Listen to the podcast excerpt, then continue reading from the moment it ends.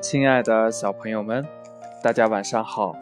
欢迎你收听金德哥哥讲故事。今天呢，金德哥哥给大家讲的故事叫《小老鼠和乌龟》。春暖花开，小老鼠在门口玩，一只乌龟背着一袋东西，吃力的走来了。到了跟前儿，乌龟放下袋子说：“小老鼠，麻烦你了。”亲戚送我一袋花生，我家离这里还好远呢，我实在是背不动了。我想先寄放在你家里，以后来取，行吗？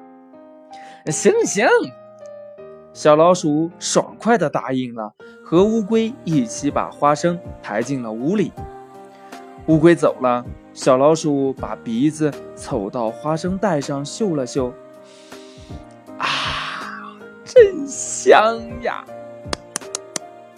啊，他的口水顿时滴答滴答的落了下来。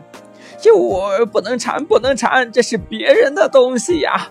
哎呀，哎呀，不能吃，不能吃，不能吃，不能吃，不能吃！小老鼠打着自己的嘴巴说：“可是口水一点儿也不听话，反而流得更多、更快了。”哎呀！哎呀，这没办法呀！小老鼠打开袋子，吃了几粒花生。第二天呢，小老鼠看着花生，口水又流了出来。它啪啪啪用力地打着自己的嘴巴。昨天不是馋了吗？呀，还馋，不能馋呀！可是不管用啊，口水仍然是越流越多。哎。真没办法呀！小老鼠又打开袋子吃了几粒花生，一天又一天，每天小老鼠都忍不住要吃花生。终于有一天，花生米只剩小半袋了。这时候小老鼠慌了，明天乌龟就来取了，这怎么还它呀？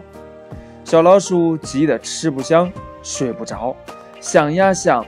唯一的办法就是快点把剩下的花生种下，也许能在乌龟来取之前收到花生，还给他。于是呢，小老鼠在屋后开垦了一块地，播下了花生种子。在小老鼠的精心照料下，种子很快的发芽、长苗、结果了，成熟了。小老鼠收回了花生，播出了花生米。把乌龟的袋子装得满满的，还剩下好多呢！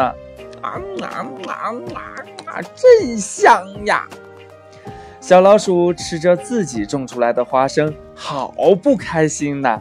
它想着，劳动真快乐，以后呀，我还要种，我要种种花生，呃，还种种玉米，呃，种土豆，哎呀，种好多好多东西呢。就这样，不爱劳动的小老鼠变得爱劳动了。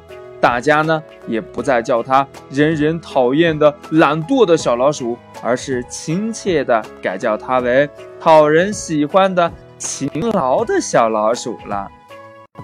故事讲完了，亲爱的小朋友们，从这个故事当中，你明白了一个什么道理呢？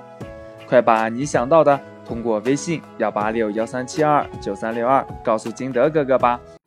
喜欢金德哥哥故事的，可以下载喜马拉雅，关注金德哥哥。